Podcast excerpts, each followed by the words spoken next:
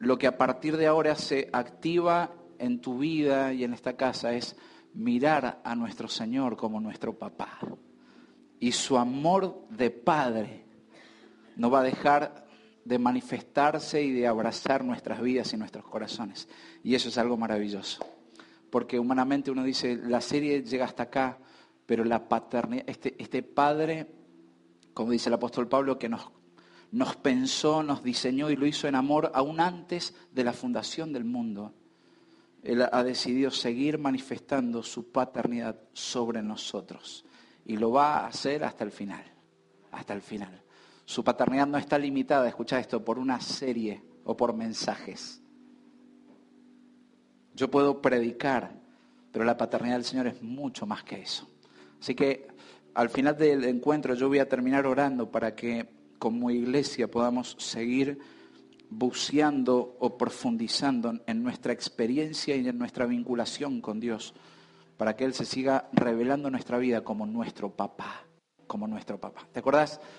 rápidamente cuando empezamos eh, esta serie identificamos lo que significa el espíritu de orfandad, lo que significa ser un huérfano, lo que significa no poder experimentar el abrazo del Padre.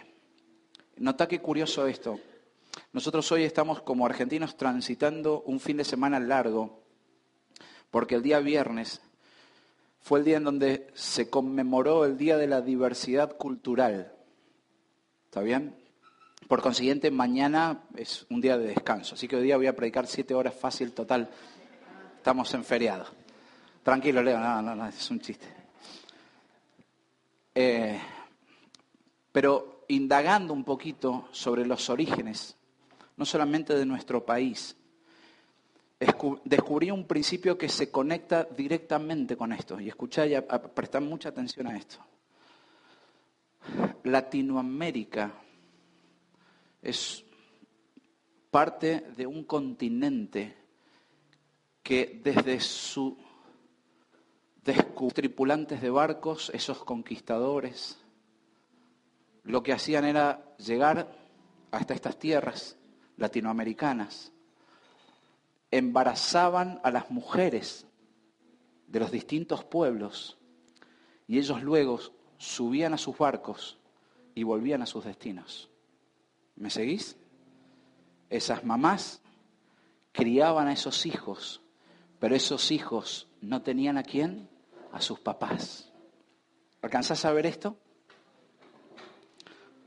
De manera que Latinoamérica padece del espíritu de orfandad. Si estás con oídos, oí, mi hermano, lo que te estoy diciendo. Tu vecino experimenta el espíritu de orfandad. Nuestra nación ha sido concebida desde la orfandad. Por eso Dios ha decidido, aún en estos tiempos, manifestar su amor como papá sobre nuestras vidas. Para que definitivamente, haciendo a Dios nuestro Padre, estamos estableciendo en Él nuestro punto de referencia de vida. Independientemente de la experiencia que vos hayas tenido en casa con tu papá o con tu mamá. Estoy como repasando un poquito los distintos temas que fuimos viendo. Independientemente de la experiencia o en lo que en nuestro inconsciente dispare la figura de nuestro papá terrenal, aquel que tal vez fue perfeccionista, fue proveedor o fue ausente, aquel papá que todo el tiempo estaba mirando lo que me faltaba. Y muchas veces mirar a Dios como papá se nos pone cuesta arriba porque miramos desde los cristales de la experiencia de mi papá terrenal. Tal vez vos perdiste a tu papá. O tal vez tu papá se fue, te dejó, te abandonó. Y, hoy vincularte a Dios como papá signifique algo tan difícil en el cual vos digas, pero es que la experiencia que yo tuve en casa fue traumática. Tuviste tal vez un papá violento, tuviste un papá que tal vez te hizo bullying todo el tiempo, que, que se paró desde su lugar de macho y desde ese lugar fue socavando, fue minando tu identidad.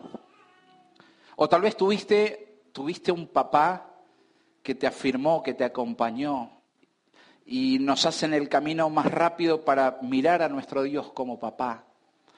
Pero también como iglesia nos dimos cuenta de que toda persona necesita de un padre, así como un continente necesita también de un padre.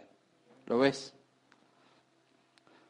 Fíjate vos, aún las naciones, cuando miran a sus héroes históricos,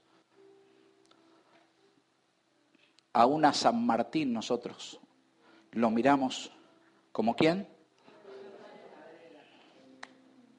Espíritu de orfandad. Sin embargo, Dios, Padre, Hijo y Espíritu Santo, se ha manifestado sobre nuestras vidas y todos nosotros necesitamos de un Padre, de un Padre. No es un, no es un problema de personalidades, Dios no es, no es esquizofrénico, ¿está bien? Pero todos necesitamos de un Padre, es decir, de aquella persona que está en autoridad y nos ayuda a través de los límites a desarrollarnos saludablemente en la vida. El Padre es aquel que vendría a ser como ese, esa plataforma de un portaaviones en el cual nos está alentando todo el tiempo a despegar al proyecto para nuestra vida. Todos necesitamos de un Padre, todos necesitamos de un Padre. Y Dios ha decidido revelarse como nuestro Padre. Pero no solamente Él ha decidido revelarse como nuestro Padre, sino que Él también se ha manifestado como nuestro papá. Y cuando hablamos de papá es, es aquella persona que nos, nos afirma, que nos acompaña. Es aquel que mientras está jugando al fútbol está colgado en la tela. Y no te dice, matalo, matalo, matalo.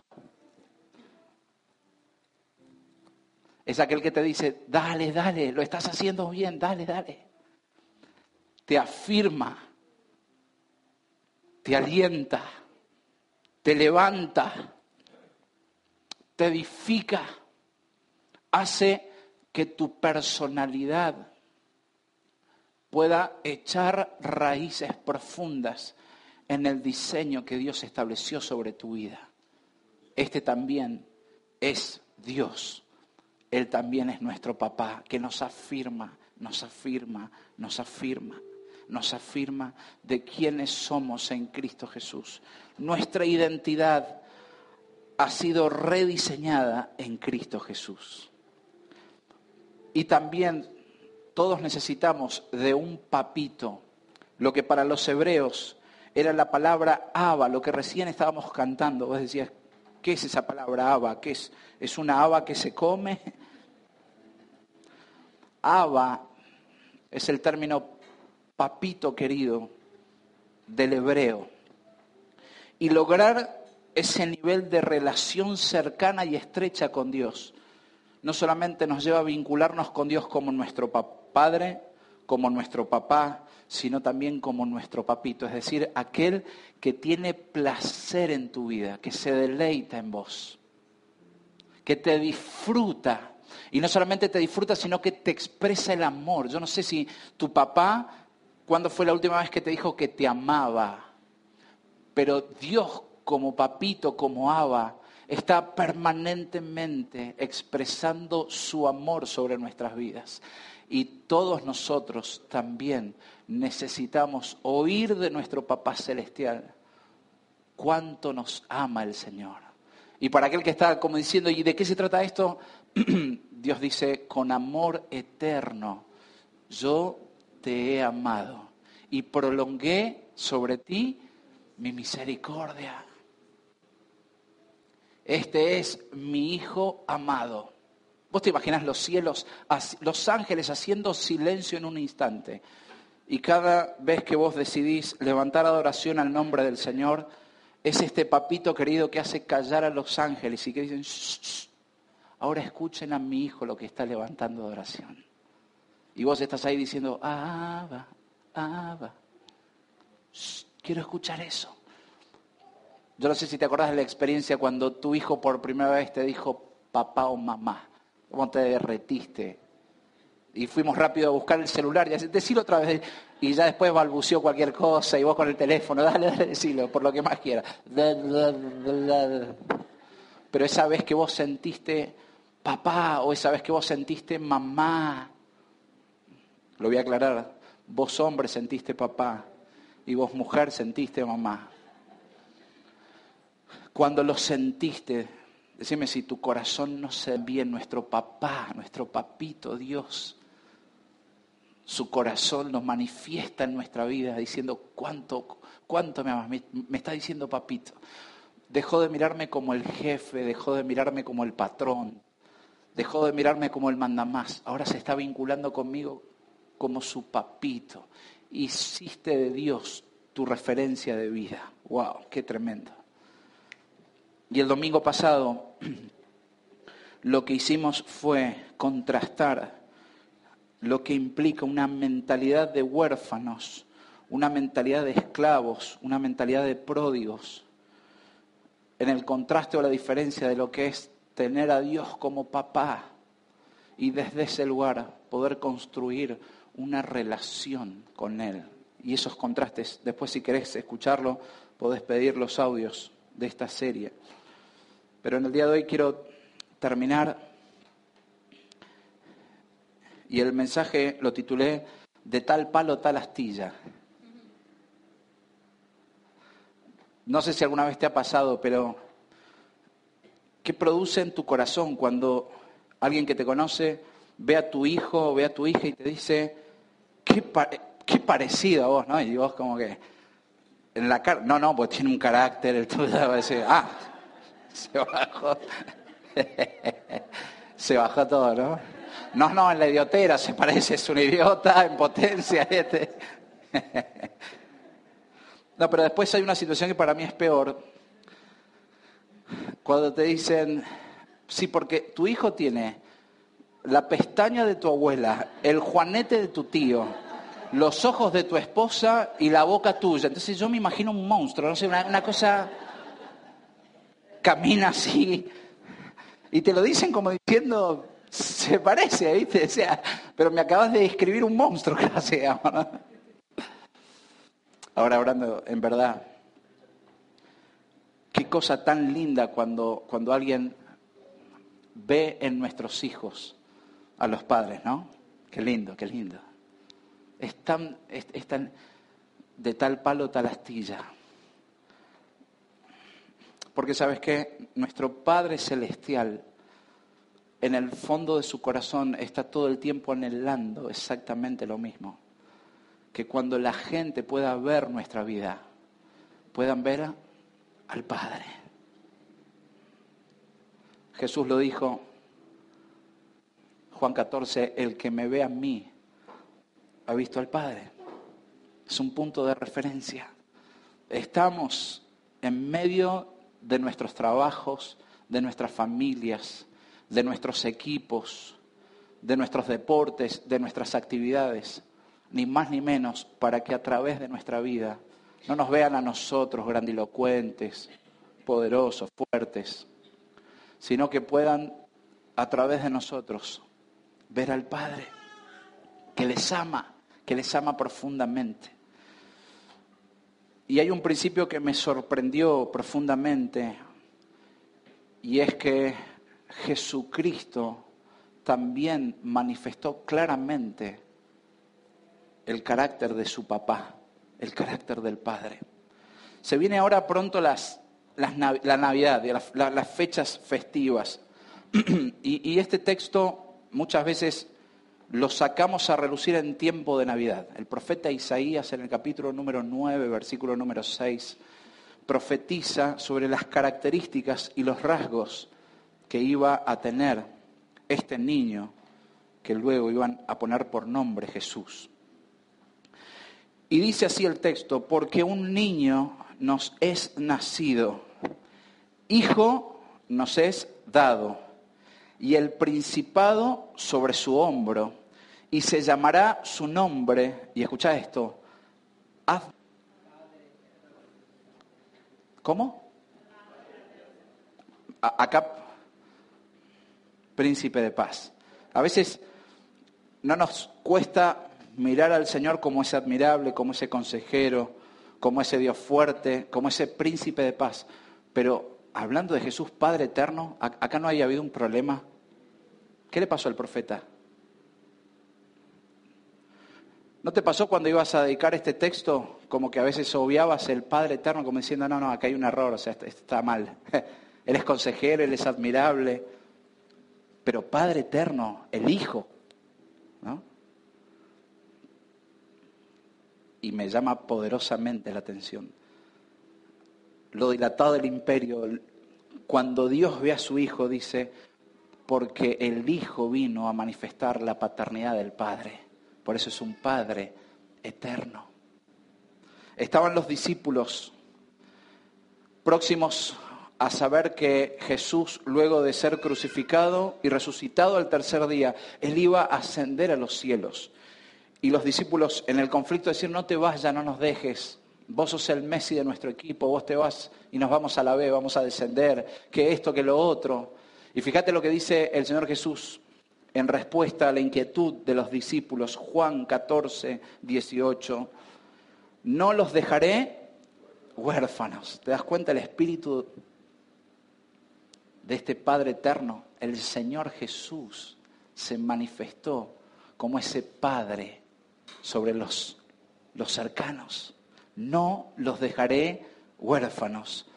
Vendré a ustedes. Ese que fue profetizado hace miles de años atrás como Padre eterno, luego conecta Juan 14 y dice, no los voy a dejar huérfanos. La paternidad de Dios en Cristo Jesús. Wow. Juan 17, en, en la noche previa a las horas de mayor sufrimiento que Cristo Jesús iba a transitar, a las horas previas a la pasión, se encuentra en esa oración con el Padre. Y fíjate que cuando Él está orando junto con los discípulos, está orando con el Padre, Él no solamente pone en palabras lo que había en su corazón, sino que no se detuvo en hablar de lo que las multitudes habían recibido. Él no habló, no oró al Padre diciendo gracias por los milagros que pude hacer. Gracias por las multitudes que me, siguieron. Gracias por los que pude alimentar, por los que pudieron ver, por los que pudieron escuchar.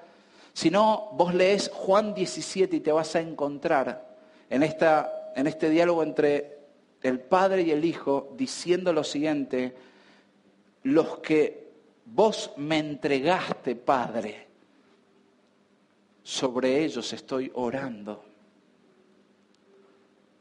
Porque definitivamente Cristo Jesús también vino a reflejar el carácter de su papá, del Padre, del Padre. Y quiero hacerte una pregunta. ¿Quiénes son los huérfanos a tu alrededor que necesitan ver al Padre a través de tu vida? Porque hasta que nosotros no entendamos que la gente, independientemente de tenga o no papá, independientemente del modelo en casa que hayan experimentado, la gente sin Dios está experimentando la orfandad. Están huérfanos. ¿Te acordás cuando el Señor Jesús miró a las multitudes y una de las conclusiones fue, vagan como ovejas sin pastor? Son huérfanos, huérfanos. ¿Quiénes son los huérfanos que están a tu alrededor y que necesitan experimentar el abrazo del Padre. Este tiempo como nunca antes se está dinamitando y se está intentando destruir las bases de la familia. Porque quien es padre de mentiras, Satanás, está intentando que se desdibuje la paternidad de Dios sobre el hombre y que la gente siga solamente experimentando la orfandad la orfandad, la orfandad.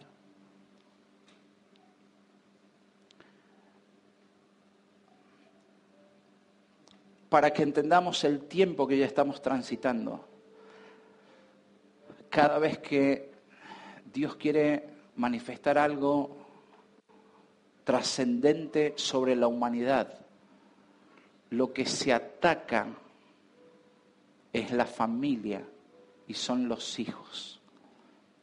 Pensalo así, en el tiempo de Moisés, cuando Moisés estuvo a punto de conectarse con la tierra, ¿cuál fue la disposición de quien estaba al mando en Egipto? Dar de muerte a todos los niños. ¿Se acuerdan? Por eso Moisés tuvo que experimentar esa cama flotante. ¿Se acuerdan cuando José y María estaban a punto de decir, ya nace, ya nace, ya nace. ¿Quién nacía? El Señor Jesús. ¿Cuál fue la disposición en ese tiempo? ¿Dar con qué? Con la muerte. ¿Se acuerdan de Herodes, no? La muerte a los niños. Porque en esa iba a entrar el Señor Jesús. Cuando uno ve el tiempo que estamos transitando como sociedad, aún desde el sistema y desde las leyes, ¿qué se está intentando establecer? Tratar de dar a través de términos que no son tan duros como aborto, sino como interrupciones de embarazo no deseado o como derecho reproductivo, el no nacimiento o la no venida de los hijos del Padre. ¿Estás entendiendo esto, mi hermano? Cada vez que Dios quiere hacer algo trascendente en favor de la humanidad, lo que Satanás intenta hacer es interrumpir el propósito de Dios. Por eso, como nunca antes, la familia y el rol de los padres se está todo el tiempo socavando, se está intentando destruir, desdibujar, ¿para? Para que la sociedad siga experimentando un espíritu de orfandad. Sin embargo, sin embargo, Dios ha decidido revelarse como ese Padre eterno, ese papá que nunca va a dejarte y nunca va a abandonarte. Y sobre esa determinación de Dios no hay ley, no hay poder político, no hay poder económico, no hay ideología que pueda detener el derecho de nuestro Dios que en Cristo Jesús manifestó en esa cruz y que por Cristo Él ahora nos dice, ustedes son mis hijos. ¡Wow! De tal palo tal astilla es así como vos estás experimentando a Dios como tu papá. Lo que el Señor anhela es que vos puedas ser ese Padre espiritual sobre aquellos huérfanos que están a tu alrededor. Es este el llamado. En tu consultorio, en tu oficina, en el negocio, son muchos los que se conectan con vos. Pero sabes qué? Dios ha puesto en vos, por su espíritu, la capacidad de poder manifestar la paternidad de Dios sobre sus vidas, sobre sus vidas. Y no solamente el Padre y el Hijo, sino quiero traerte dos ejemplos más. Uno de ellos fue el apóstol Pablo. Primera de Corintios 4:15. El apóstol Pablo les aclara a los corintios que él era su padre espiritual. Dice, porque aunque tuvieran diez mil maestros que les enseñaran acerca de Cristo, tienen solo un Padre espiritual. Pues me convertí en su Padre, en Cristo Jesús, cuando les prediqué la buena noticia. Así que les ruego que me imiten. Por esa razón, les envié a Timoteo, mi fiel y amado hijo en el Señor. ¿Te das cuenta de la paternidad? ¿Lo ves? El apóstol Pablo sobre la iglesia en Corinto, el apóstol Pablo, sobre su hijo espiritual Timoteo. Jesús, él no fue padre biológico, pero él dijo, no les voy a dejar huérfanos. Él manifestó la paternidad del Padre, no sobre tal vez las multitudes, sino sobre doce que caminaron cerca de él y que pudieron experimentar el amor y el abrazo del Padre Celestial. Y acá lo vemos al apóstol Pablo diciéndonos, hay una realidad y Dios nos ha capacitado para que la paternidad del Señor nosotros también podamos manifestarla, podamos expresarla sobre aquellos que nos rodean. Mirá Juan, el discípulo amado, escribió en, la tercera carta de Juan, versículo número 4, dice, no hay nada que me cause más alegría que oír que mis hijos siguen la verdad. ¿Te das cuenta? De que el hombre fuera de Dios experimenta solo orfandad. Son huérfanos, son huérfanos y que la iglesia Dios la ha no solamente constituido como esa luz arriba de la mesa, sino nos ha constituido en los diferentes lugares en donde nos movemos, en los diferentes lugares en donde nos vinculamos, para que podamos expresar esa paternidad espiritual, ese estoy cerca de tu vida. Me di cuenta de algo y es que muchas veces la mentalidad de siervo resiste al compromiso, pero asumir la paternidad espiritual sobre la vida de otro requiere del compromiso. Una cosa es hacer solamente un servicio. ¿Cuánto te puede llevar? ¿Cuántas horas? ¿Cuántos días? Pero vos terminás esa tarea y vos decís, listo, ya cumplí. Ahora, cuando vos y yo asumimos el desafío de poder ser padres espirituales sobre la vida de otros, eso requiere de un compromiso, porque va a llevar de un acompañamiento espiritual, de tiempo, de tiempo. Por eso que otros puedan ver nuestro compromiso espiritual sobre sus vidas, es que estamos ejerciendo la paternidad de Dios sobre sus vidas. ¿De qué forma podemos hacerlo? Muy concreto, dedicando de tu tiempo en la vida de los otros, involucrándonos en la vida de los demás. La religión produce superhéroes. El cielo produce padres espirituales. ¿No? La religión muestra las cifras, muestra estadísticas. La religión habla de tu ministerio es copado porque, porque establece el hacer. Sin embargo, desde el cielo hay algo que Dios está anhelando sobre su iglesia y es que puedan manifestar la paternidad de Dios sobre aquellos que le rodean. Qué desafío grande que Dios nos ha confiado, hermanos, de que vos y yo seamos padres espirituales sobre otros. Así como el apóstol Pablo lo fue sobre las iglesias que él plantó.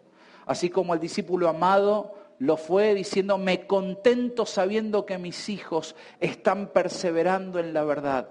Así como Cristo Jesús dijo, no los voy a dejar huérfanos, así está esperando que esta casa esté llena de hijos de Dios que manifiestan la paternidad de Dios sobre aquellos que les rodean. Quiero decirte esto, la paternidad de Dios no solamente se manifiesta sobre nosotros, en la mesa de la casa de papá todavía hay lugar para muchos hijos que hoy están huérfanos entre nosotros. Cuando yo le decía al Señor, Señor, es tan lindo, es, es tan copado saber que soy tu hijo y que vos sos mi papá, y me encantaría que esto no termine.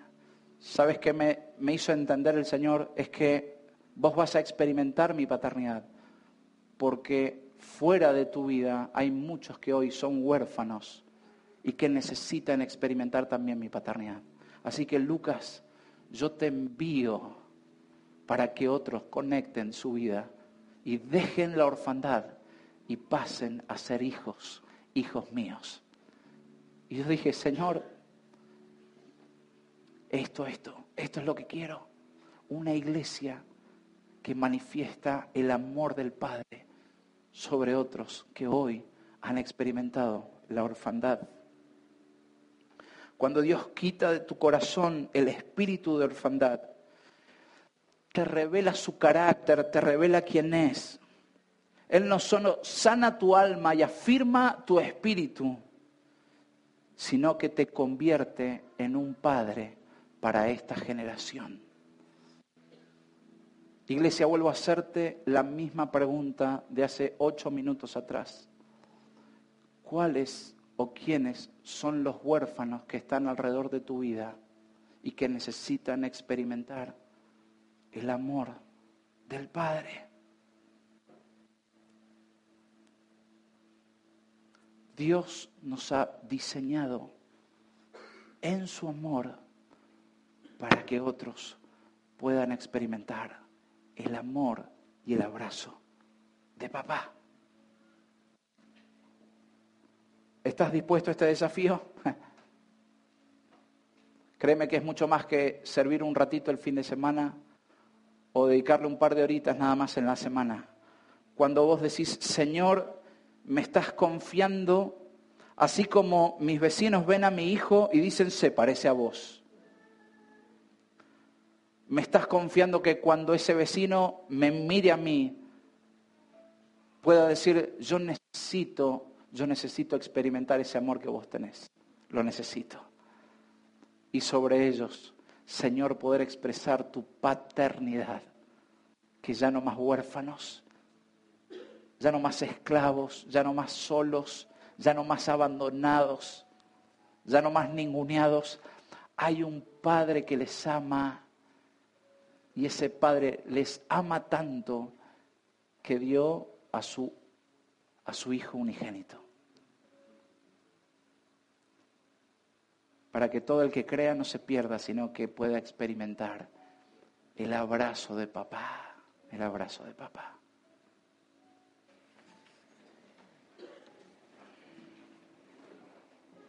Tal vez en esta mañana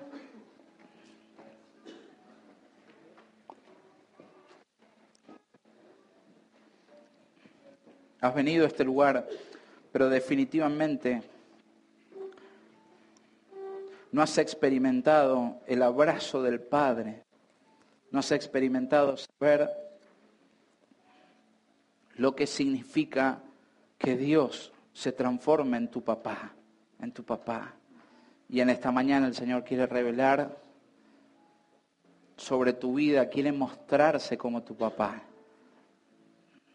Él te ha traído a este lugar porque te ama, porque tiene un propósito, porque ha sido concebido con un propósito. Sos más que la unión de un óvulo con un espermatozoide.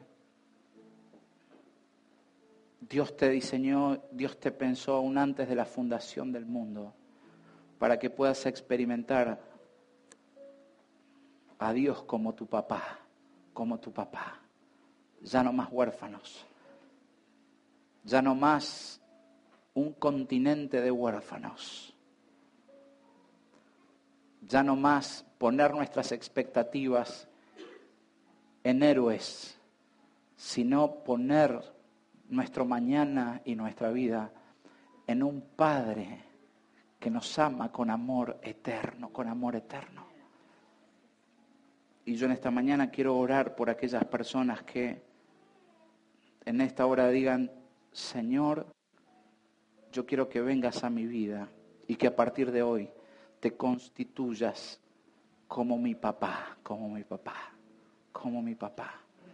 Si estás en esta hora, tal vez nunca antes has experimentado la paternidad de Dios. Ahí en donde estás, yo te invito a que puedas cerrar tus ojos. Todo el mundo va a cerrar los ojos. y que puedas orar juntamente conmigo y que puedas decirle así al Señor en tu corazón. Querido Dios, yo en esta mañana reconozco mi necesidad de paternidad. entiendo que hasta hoy he sido un huérfano espiritual, más allá del modelo que haya tenido en casa. Hoy necesito experimentarte como mi papá. Venía en mi vida. Tus brazos puedan rodearme en esta mañana. Tus brazos me envuelvan, Señor. Quiero darte gracias porque hoy puedo decirte papá, porque Jesús ocupó el lugar que me correspondía a mí en esa cruz. Y por su muerte y resurrección es que hoy, hoy soy un hijo tuyo, Señor. En un acto de fe te digo, venía a mi vida. Sé mi padre. Sé mi papá. Sé mi papito.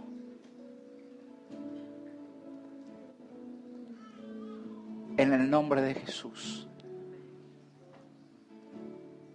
Amén, Señor. Amén. Permitime un minuto ahora orar como iglesia porque este es un llamado también para la iglesia, sobre aquellos que hoy necesitan recibir el amor del Padre y que están a nuestro alrededor. Señor, como iglesia estamos tan agradecidos porque te has revelado nuestras vidas como nuestro Padre, como nuestro Padre, como nuestro papá y como nuestro papito. Pero Señor, hoy entendemos a la luz de tu palabra ese deseo que está en tu corazón, que como hijos tuyos podamos manifestar la paternidad de este Dios celestial, para que cuando otras personas nos vean, en nosotros puedan ver al Padre, al Padre, al Padre, al Padre, al Padre. Yo quiero darte gracias porque nos has puesto en medio de fábricas, Quiero darte gracias porque la iglesia está en medio de empresas. Quiero agradecerte porque la iglesia está en medio de consultorios. Quiero agradecerte porque como iglesia nos has puesto en medio de aulas. Como iglesia nos has puesto en medio de supermercados, en medio de shoppings, en, en medio de familias, en medio de clubes. En tantos lugares nos has puesto, Señor, con un propósito. Y es que manifestemos la paternidad de Dios sobre aquellos que nos rodean, Señor. Y yo en esta hora, Señor, clamo para que quiebres todo espíritu de orfandad, Señor, que nos incapacita, que nos imposibilita, que nos enmudece en no expresar en otros el amor del Padre, Señor, en el nombre de Cristo Jesús. Manifestate con poder en nuestras vidas, Señor, en esa libertad que el Padre declara, son mis hijos amados y tengo placer en cada uno de ustedes. Señor, abandonamos el espíritu de orfandad, de esclavitud, de pródigos, nos salimos de esos lugares para, Señor, caminar en la senda de los hijos de Papá Dios que está en los cielos y que por su Espíritu manifiesta su paternidad en nuestras vidas. Señor, da a mis hermanos, da a mi vida, da a mis hermanas la gracia de poder manifestar tu paternidad, Señor. Entreganos esa llave espiritual, Señor para que nuestra amada Mendoza, Señor, pueda experimentar la paternidad de Dios. Señor, transformar nuestros ambientes de trabajo, transformar nuestros negocios, transformar nuestros diálogos en oportunidades para expresar tu paternidad, Señor. y para que los, los pródigos y los huérfanos vuelvan de regreso a casa, a casa, a casa, a casa, a casa, a casa. De donde nos sacó el enemigo, Señor. De donde nos separó el pecado. Volvemos a casa, volvemos a casa. Y poder decir, estamos en casa porque el Padre, el Padre, el Padre, que nos ama con amor eterno, se deleita cuando nos ve reunidos en su nombre, Señor. Impulsanos como iglesia, no solamente a creer esta verdad, sino a vivir esta verdad, Señor. Rompe nuestros paradigmas huérfanos. Rompe nuestros modelos de llevar ese título glorioso de hijos de Dios en nuestras fuerzas. Rompelo, Señor, rompelo. Y que podamos reaprender, Señor, la manera de Dios en medio nuestro. Yo en esta mañana, Señor, también clamo por aquellos hijos que aún están en la casa del Padre, pero que se sienten pródigos y que están entre nosotros. También sobre ellos, Señor, que puedan experimentar volver otra vez a la casa de papá. Lo ruego en el nombre de Cristo Jesús. Es el amor, es el amor del Padre, es el amor de papá, es el amor de Abba sobre su iglesia, sobre sus hijos, que en esta hora también se derrama en nuestras vidas. Te honramos, te honramos, te bendecimos. Y Señor, abrazamos esa verdad que dice, que somos tus hijos, somos tus hijos. Por encima de cualquier título, por encima de cualquier conquista humana o por encima de cualquier mentira que nos hayan dicho, Señor, somos hijos tuyos y vos sos el Padre Celestial que manifiesta y revela ese amor único e incomparable. Sea bendito tu nombre, papá. Seas bendito en esta mañana en Cristo Jesús. Amén, Señor. Amén, Señor. Amén.